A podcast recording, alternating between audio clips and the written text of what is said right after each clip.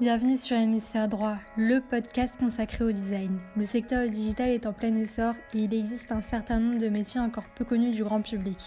Nous allons au cours de ce podcast nous concentrer sur les métiers du design graphique au sens large. Hello Félix, je suis ravie de te recevoir sur le podcast d'Hémisphère Droit et je te laisse te présenter. Salut Anna, enchanté déjà. Euh, très cool de, de m'inviter. J'aurais beaucoup aimé te rencontrer physiquement, ça aurait été plus sympa, je pense, les, l'expérience ce podcast euh, est, pas vraiment du coup euh, au rendez-vous, mais bon, c'est déjà, c'est déjà très cool. Euh, yes, je vais me présenter du coup. Euh, moi, c'est Félix, j'ai 29 ans, je viens de Tours, j'ai étudié à Nantes, j'ai passé pas mal de temps à, New York pour, pour, faire mes stages, et je vis à Paris depuis maintenant 5 ans. Je suis designer produit avec une forte appétence pour le, le design, enfin pour le produit pardon en général. Euh, voilà, je travaille pour Lydia euh, depuis toujours, j'ai envie de dire. J'ai vraiment grandi là-bas. Euh, j'ai rejoint Lydia juste après mon école, en fait. Et j'y suis toujours. J'ai voilà, touché à beaucoup de sujets. J'ai travaillé avec beaucoup de profils différents. Sorti beaucoup de produits et de fonctionnalités.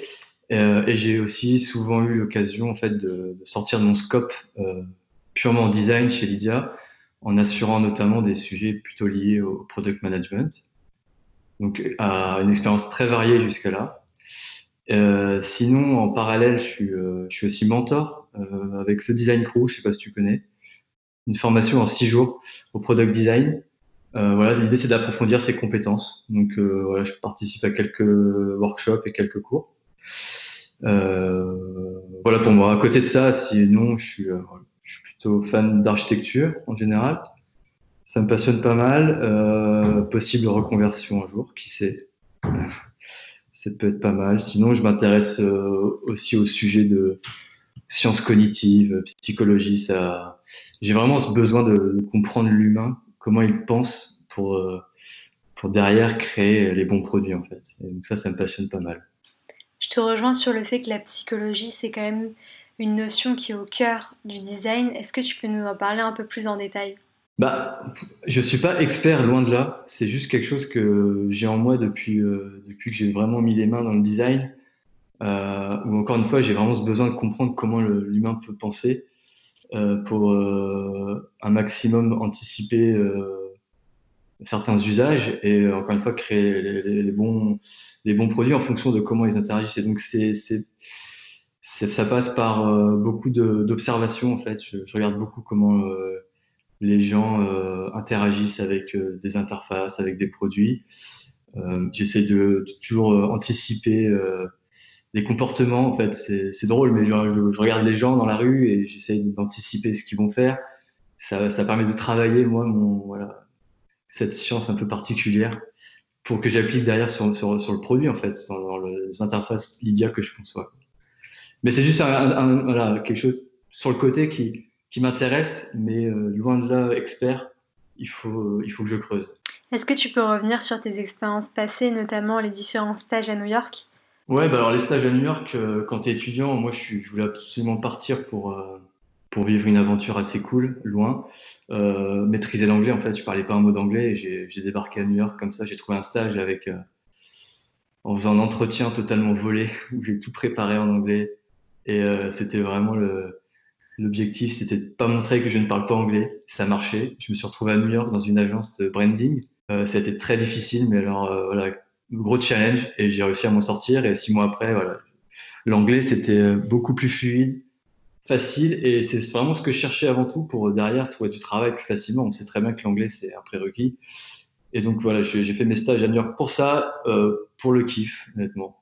Et euh, au passage, je suis tombé dans, là où je suis tombé dans le mobile j'ai bossé sur mon stage de fin d'études, mon deuxième stage à New York, pour une startup, euh, une appli mobile, et c'est là où j'ai commencé à travailler sur du mobile et j'ai été passionné par, le, par les contraintes du mobile, par le, fait de, de, créer des interfaces qui, doivent s'adapter à un contexte selon là où l'utilisateur, etc. Euh, et donc j'ai décidé après de ces stages, c'est pour ça que j'ai décidé de, de m'orienter dans le mobile particulièrement. Tu es le premier designer à avoir intégré Lydia. Comment as-tu réussi à insuffler une culture autour du design? Euh, Ouais, c'est un sujet qui, euh, revient souvent. Euh, ça n'a pas été évident euh, car j'étais junior en fait quand je suis arrivé. Donc j'étais surtout à l'aise sur la partie bout de chaîne d'un projet, à savoir l'UI, ce qui donne un peu une mauvaise vision du designer, du design finalement, avec la, à savoir design égale UI, visual, les belles choses. Ce qui, on le sait très bien, est loin d'être le cas. Mais voilà, en fait, quand tu es junior, tu arrives dans une, dans une boîte, tu as surtout la c'est surtout la personne finalement capable de maqueter, tu vois, de, mettre matérialiser les choses. Et du coup, tu as cette casquette-là. Euh, mais bon, en fait, je dire, on m'a vite fait progresser sur du, sur du produit de façon générale, mhm. ce qui a permis de renforcer, moi, ma position de designer euh, au sens global, euh, au sens d'expérience générale du produit. Euh, euh, et du coup, sur l'aspect fonctionnel et pas esthétique. Donc derrière, ça a pu être une évidence que le design était associé à, avait des bonnes, euh, des bonnes valeurs. Après, j'ai aussi compris que les fondateurs étaient, euh, étaient euh, sensibles à ça et qu'ils associaient le terme design plutôt à, intuitif qu'à joli, tu vois. Et donc ça, quand, quand, quand tu as ça, c'est ça dit tout, quoi. Et c'est hyper important de flairer ce genre de choses avant de rejoindre une boîte, selon moi. Les entretiens servent à ça aussi côté candidat, c'est de voir comment est perçu le design et, et la difficulté sur la quand tu quand tu dis évolution aussi chez comment ça a évolué chez Lydia, euh, la difficulté c'est euh, c'est de maintenir une bonne image, du, enfin, les bonnes valeurs du design quand l'entreprise a grossi quoi, de jour en jour. Aujourd'hui, on onboard plusieurs employés euh, tous les mois. Et du coup, il faut refaire le travail d'évangélisation, il faut, il faut faire comprendre tout ça, c'est pas évident. je suis encore en plein dedans je cherche des solutions. Mais pour moi, ça passe principalement par prendre la parole un, maximum. Moi qui m'occupe par exemple des onboarding, des nouveaux sur la partie produit. Et donc voilà, c'est le, le, moment idéal pour, euh, pour évangéliser autour de ça, sensibiliser. Euh, ça, c'est ça, mais voilà, j'ai plein, j'aurais plein d'autres exemples à citer sur prendre la parole. Et sinon, c'est aussi euh, quand tu présentes ton travail, c'est voilà, axer ton boulot sur l'UX principalement et, pas sur la partie graphique, ces détails, mais ça aide derrière à, faire comprendre ce qui est le, les vraies valeurs, l'intérêt du design. Ça fait un moment que tu travailles chez Lydia maintenant, et est-ce que tu as pu remarquer euh, que ce soit chez Lydia ou même dans le monde des startups en général, une évolution des mentalités vis-à-vis euh, justement du côté esthétique du design? Euh, Pas vraiment, honnêtement. c'est très difficile. Hein. Je parle souvent de Dribble en fait, qui a, créé une, obsession du beau par rapport au fonctionnel. Et donc j'ai l'impression, hein, c'est peut-être faux, mais que les gens recrutent des designers pour faire du dribble et donc, euh, c'est ça qui crée des, qui finalement, qui, aboutit derrière à des produits euh, euh, euh, qui se ressemblent aussi beaucoup, où il y a des trends, mais c'est ça, à la limite, ça me dérange pas, mais euh, j'ai l'impression quand même que c'est c'est vite orienté autour du visuel. donc, je suis pas sûr qu'il y ait eu des bonnes progressions, mais voilà, après, il y a la, l'aspect design thinking qui est quand même très à la mode, qui, qui arrive de Californie, qui, on en parle depuis maintenant longtemps. Donc, euh, on recrute aussi un designer pour, pour penser le produit et pour le, créer une bonne expérience. Je pense qu'il y a du bon, mais je ne sais pas trop comment ça évolue encore. C'est encore un peu tôt, je pense. je pense que ça crée aussi des frustrations, même euh, du côté du designer qui finalement n'a pas, n'a pas rejoint le poste pour euh, ces tâches-là. Donc, c'est vrai que c'est clair. mettre au point ces, ces aspects-là. Et est-ce que justement chez Lydia, vous appliquez le design thinking? Alors, oui, empathie, définition, tout ça. En fait, moi, je m'attarde pas sur les étapes par étape euh, sur le flow du design thinking. Euh, en fait, je le fais de façon. Je pense qu'on le fait chez Lydia de façon inconsciente. Euh, selon le projet aussi, selon qui ça va toucher, selon la criticité de, la feature. Selon tout ça, en fait, je vais, je vais, appuyer une ou plusieurs étapes du fameux double diamond, du coup, où il y a, on retrouve ces étapes du design thinking. Mais au fond, j'essaye un maximum de, de, travailler de façon naturel, sans trop de rigidité, de process, etc. Euh, j'ai toujours en tête, en fait, moi, mon objectif final. Voilà, je qu'on aboutisse à ça. Je veux que ça puisse faire ça. Et j'ai toujours en tête le problème à résoudre, en fait. Et euh, après, les choses se font assez naturellement. Euh, j'ai pas de process projet où je dois absolument répondre à chaque étape. Si je dois faire un prototype, bah, euh, c'est selon le, encore une fois, le projet, quoi. Si ça va toucher une large audience, si ça a un fort impact sur une feature qui est hyper importante dans l'app, si c'est un fort impact sur le business model, mais il n'y aura pas systématiquement un prototype ou des tests, tu vois. Donc euh, oui et non, quoi. Le design thinking, on l'a en tête, mais on le fait inconsciemment, je pense. Et en termes de workflow, en interne de fonctionner en sprint? Ouais, alors pareil, ça c'est assez nouveau. On a, on a grossi énormément assez récemment. On n'avait pas d'organisation par squad, par sprint. donc, au niveau de mon workflow, en tout cas, personnellement, ça, ça, a souvent été un beau bordel. Il ne faut pas se le cacher. Parce qu'en fait, j'ai longtemps été tout seul, moi. Euh, pendant cinq ans, j'étais le seul designer produit, sans PO, sans PM. Euh, et donc, avec les développeurs et le CPO et moi, on endossait en fait à, nous tous les responsabilités du product management. donc, c'était passionnant, tu vois, on était vite responsabilisés sur plein de sujets. On était sur euh, toute la chaîne de production. Tu apprends énormément de choses. Mais comme j'étais seul pendant longtemps, et avec beaucoup de projets sur le dos, j'ai vraiment privilégié l'efficacité plutôt que l'organisation. Et donc aujourd'hui, je, euh, je, je, ramasse un peu. Quoi. Il faut que je rattrape le coup euh, au niveau workflow, process, euh, mais j'apprends petit à petit. Et là, j'ai recruté deux designers, moi, depuis, qui m'aident pas mal sur ces sujets-là. Et donc, ça se met en place petit à petit. Et en termes de, de workflow général, on, on, a, voilà, on a des squads, et on a des sprints de deux semaines et on a des releases app tous les mardis. On commence à processer tout ça, mais avant on n'était pas aussi, euh, c'était pas aussi euh, poussé quoi. C'était vraiment une petite équipe produit euh, tech. On, on, release quand on est prêt, sans trop de peur et chargé d'insouciance et très très confiant quoi. voilà. Après, c'est ça un peu mon workflow. C'est super intéressant de voir que tu as eu énormément de responsabilités, à la fois sur la partie design et product de façon générale.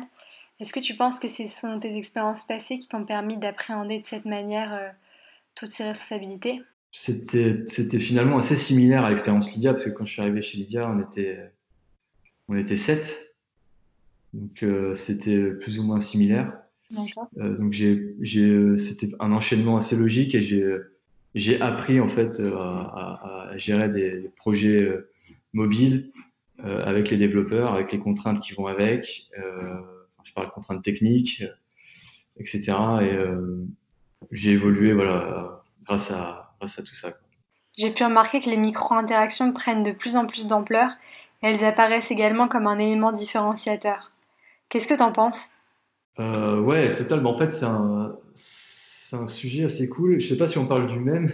Pour moi, micro-interaction, euh, du coup, c'est des, des, détails, en fait, des petits détails dans l'expérience qui vont, qui vont la rendre mémorable. Tu es aligné avec ça Ouais. Bah, je suis pas. Euh, j'aimerais beaucoup avoir du temps, en tout cas, accordé à, ça. Euh, je trouve ça tellement important. On, dit souvent qu'une bonne UX, une bonne UX, c'est avant tout une, expérience transparente, en fait, on se rend pas trop compte de ce qu'on vient de faire, mais on, on l'a fait, en fait. Donc ça, je suis assez d'accord mais c'est quand même cool si euh, tu peux avoir un bon souvenir de ton expérience en fait. Et, euh, c'est souvent en fait le petit détail qui va qui va faire la différence. Et c'est un petit détail en général nous chez Dia qu'on ajoute dernière minute. Tiens en fait est-ce qu'on pourrait si on ajoutait ça à la fin ça pourrait être sympa. Et à chaque fois ça fait mouche quoi. C'est on, on, entend autour de nous les utilisateurs parler de ce petit détail. Et donc on, là on a pris confiance de, l'importance de ces micro interactions, de ces petits détails. Et donc on va commencer vraiment à mettre le à, mettre le, à travailler là-dessus. Euh, pour moi, la référence, c'est Zenly. Zenly, ils, sont vraiment dans, l'expérience euh, mémorable, euh, dans l'émotionnel. Et en fait, quand tu travailles sur une appli finance, c'est c'est important d'ajouter cette petite partie-là. J'ai deux exemples pour ça qui, qui, sont assez parlants pour Lydia. Donc, tu vois, on a, je sais pas si tu as déjà vécu ça, mais quand tu fais un paiement ou quand tu reçois de l'argent, le bruit de la notification, c'est un bruit de pièce on n'a pas mis un bruit de notification classique. Et ce petit bruit de pièce, en fait, on en, entend parler euh, souvent. Quoi. À chaque fois, les gens, ils font, quand ils parlent de Lydia, ils, nous parlent de du bruit de la pièce qu'ils adorent. Et donc, tu vois, ça, c'est quelque chose qu'on a ajouté euh, un peu euh, sans trop réfléchir à la va-vite, tu vois. Et finalement, c'est resté. Un autre exemple, c'est quand tu recharges ton compte Lydia pour mettre de l'argent dessus afin de dépenser via Apple Pay ou tout ce que tu veux. tu as un petit compteur qui s'anime, qui, qui, montre que ton, ton compte, il se, il augmente, tu vois. Et ça, pareil, c'est quelque chose que j'ai ajouté de dernière minute avec les développeurs à côté d'eux. Est-ce que c'est possible pour vous euh, d'ajouter un compteur euh, qui anime le, montant? Pas de souci. Euh, et, aujourd'hui, pareil, on en parle souvent. Donc, ouais, je, compte vraiment investir là-dedans et en parler avec. enfin, j'en parle souvent avec mes équipes et design et les, les équipes techniques pour garder ça en tête. C'est vrai que c'est super gratifiant, ce sont des interactions vraiment qui vous sont propres. J'en discutais avec des product owners et des designers et le sujet revient souvent. Essaye de concevoir quelque chose à la façon de Lydia qui va vite avec plein d'animations. Je trouve qu'on n'en fait pas encore assez, hein. honnêtement. Euh, on, on, on a des flots très pragmatiques, très fonctionnels, euh, où on ne va pas souvent sur des terrains plus émotionnels. Donc on commence à le faire euh, avec notamment le Romain qui est brand designer chez nous, qui, à qui je demande souvent d'injecter de la brand dans le produit avec des choses un peu émotionnelles. Et donc ça commence à venir et c'est vrai que c'est gratifiant à voir. On va basculer sur la partie veille. Est-ce que tu aurais des lectures ou des sites à nous recommander? D'un point de vue product, design en général Des sites à recommander. Euh, alors c'est pareil, la veille c'est un bon sujet, euh, mais euh, je pratique pas forcément de veille spécifique graphique. je lis pas forcément des livres sur le sujet en fait design. je suis peut-être pas très drôle du coup, mais en gros dès que j'ai du temps de cerveau libre, moi j'essaie vraiment de le dédier à autre chose, aux potes, à la déconne ou à la, famille, quoi. Mais euh, ça m'arrive de lire parfois un article ou deux. Euh, moi, mon, mon meilleure euh, source de, veille, c'est la communauté Slack sur The Design Crew, où en fait, on a beaucoup d'alumni et même de mentors qui partagent des liens. Donc, moi, je, je, regarde ça pour trouver des choses intéressantes à lire. Donc, une fois de temps en temps, je vais lire un article. Mais si je veux rebondir sur la veille, enfin le sujet de la veille, moi, en fait, c'est principalement de tester des apps, en fait. Je, suis un gros consommateur d'applications. Euh, toutes les apps qui sont featured sur, le, sur les stores, par exemple, bah, je, veux les, je vais jeter, quoi. je vais les tester. Je vais, vais tester l'inscription, je vais analyser la navigation, la hiérarchie des informations, tout ça. Et euh, après, ça arrive souvent que je la supprime. Mais voilà, j'ai testé un peu ce qui se faisait.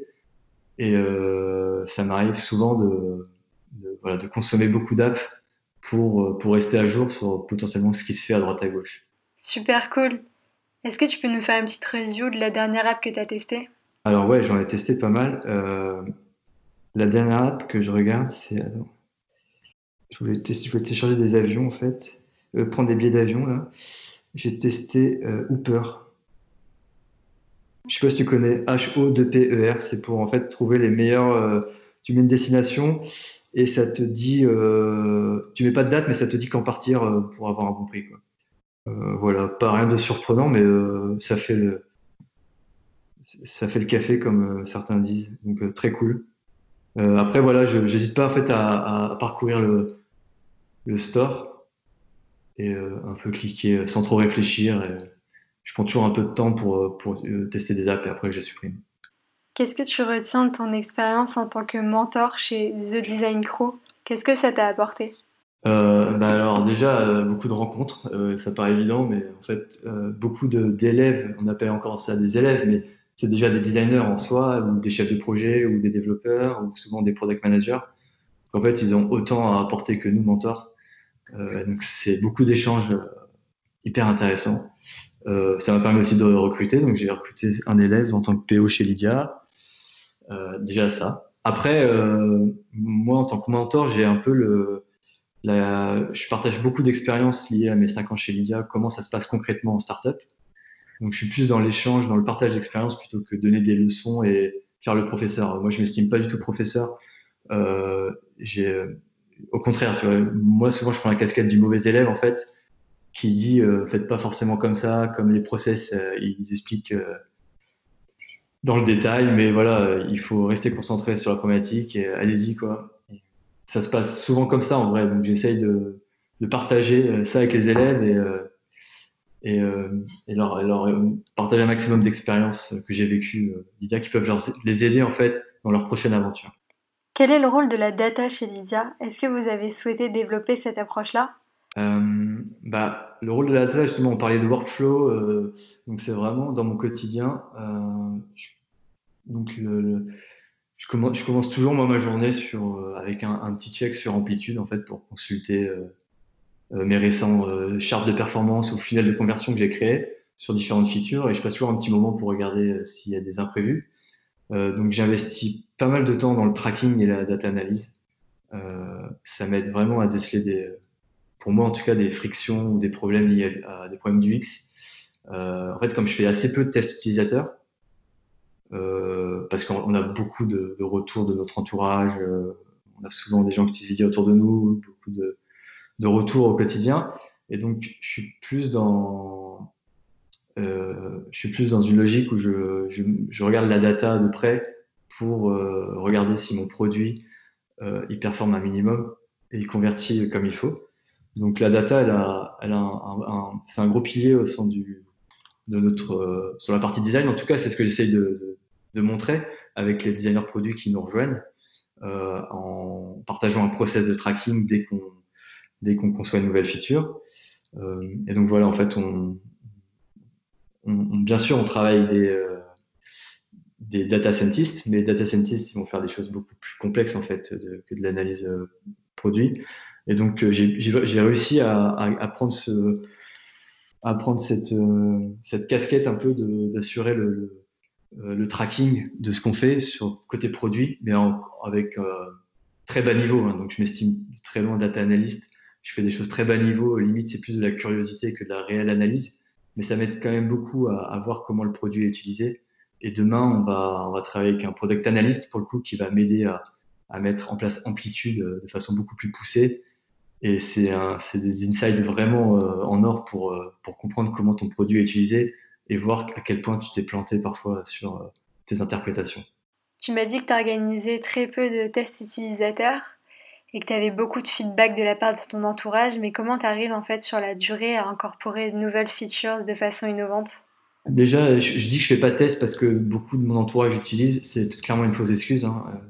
Le, quand je dis que je suis mauvais élève, c'est un peu un bon exemple. Là, tu vois. Euh, c'est très important de faire des tests utilisateurs et j'aimerais énormément en faire davantage.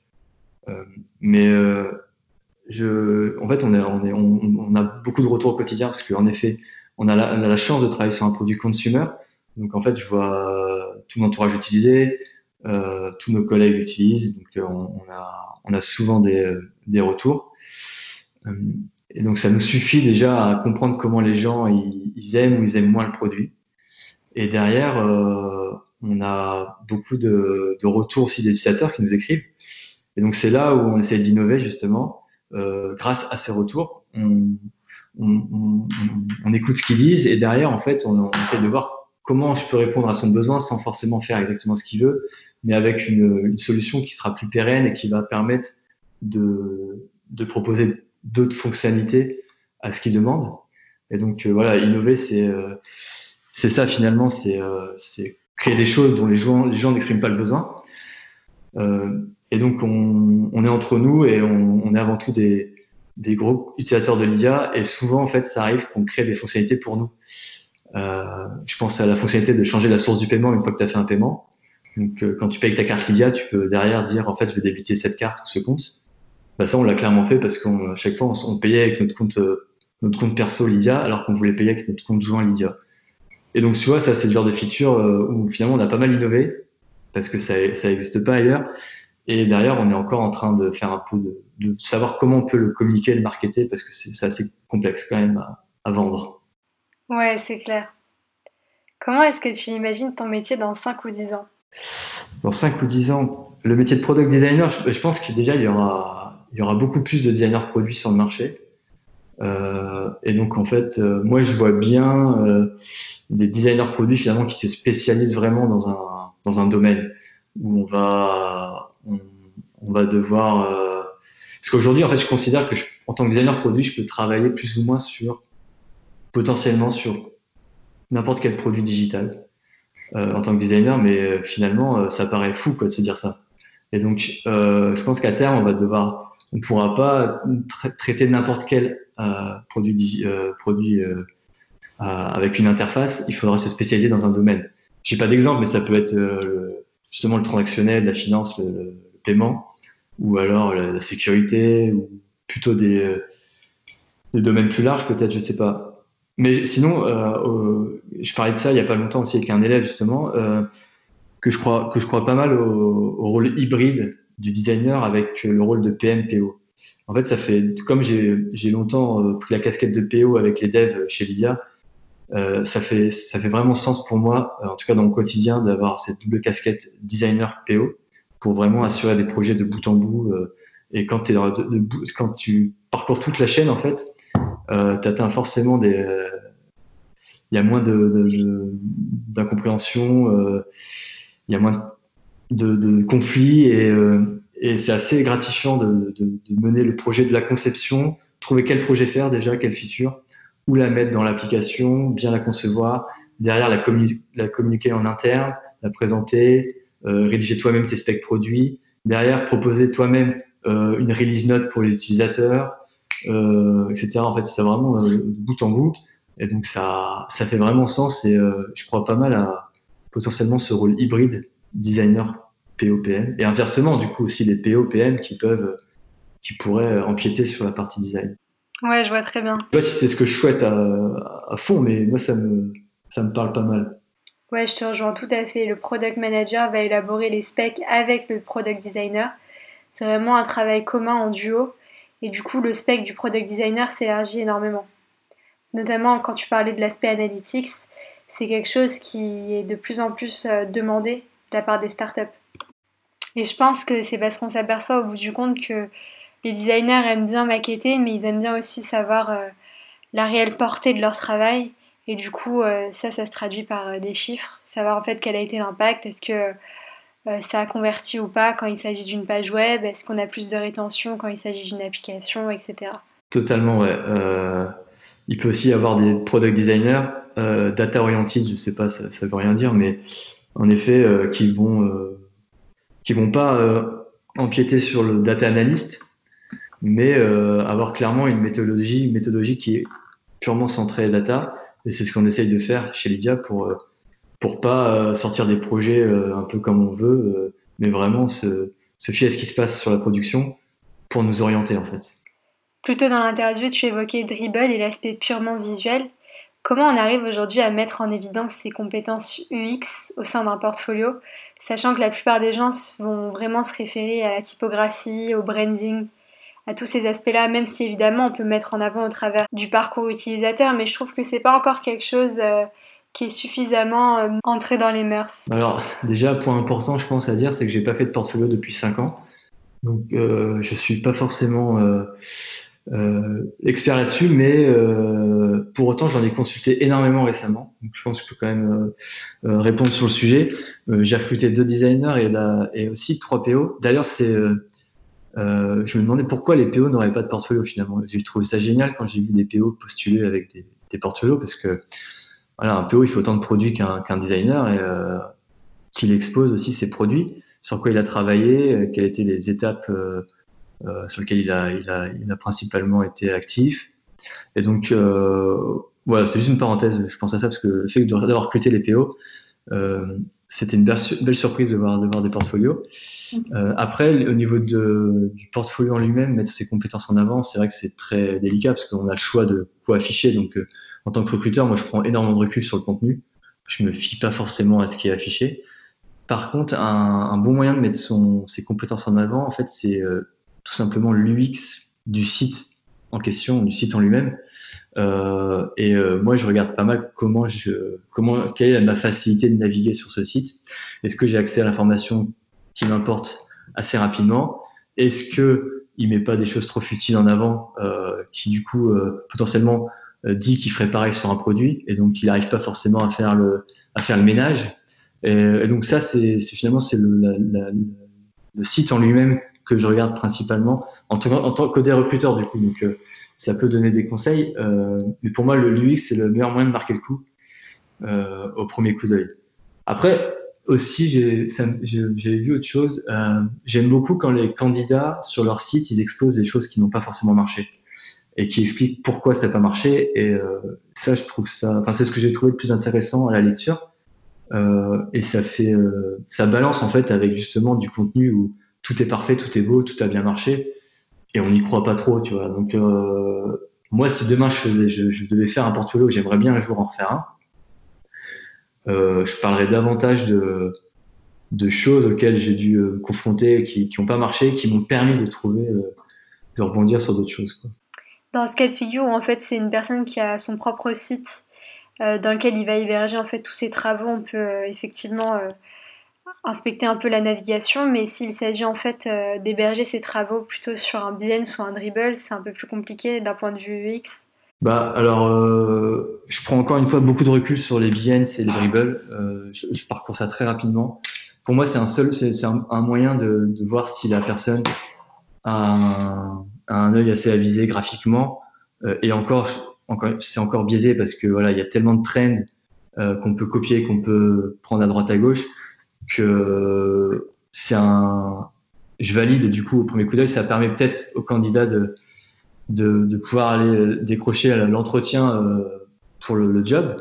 Euh, mais derrière, c'est euh, c'est surtout dans le test technique que je veux voir comment, comment il a comment il performe. Et le, le, dribble et le, le je prends énormément de recul là-dessus.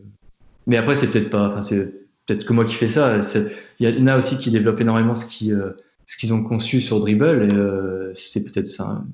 Je vois rarement, mais parfois c'est, ils expliquent leur process et ça fait sens. Euh, c'est aussi cool le dribble pour faire de la veille graphique.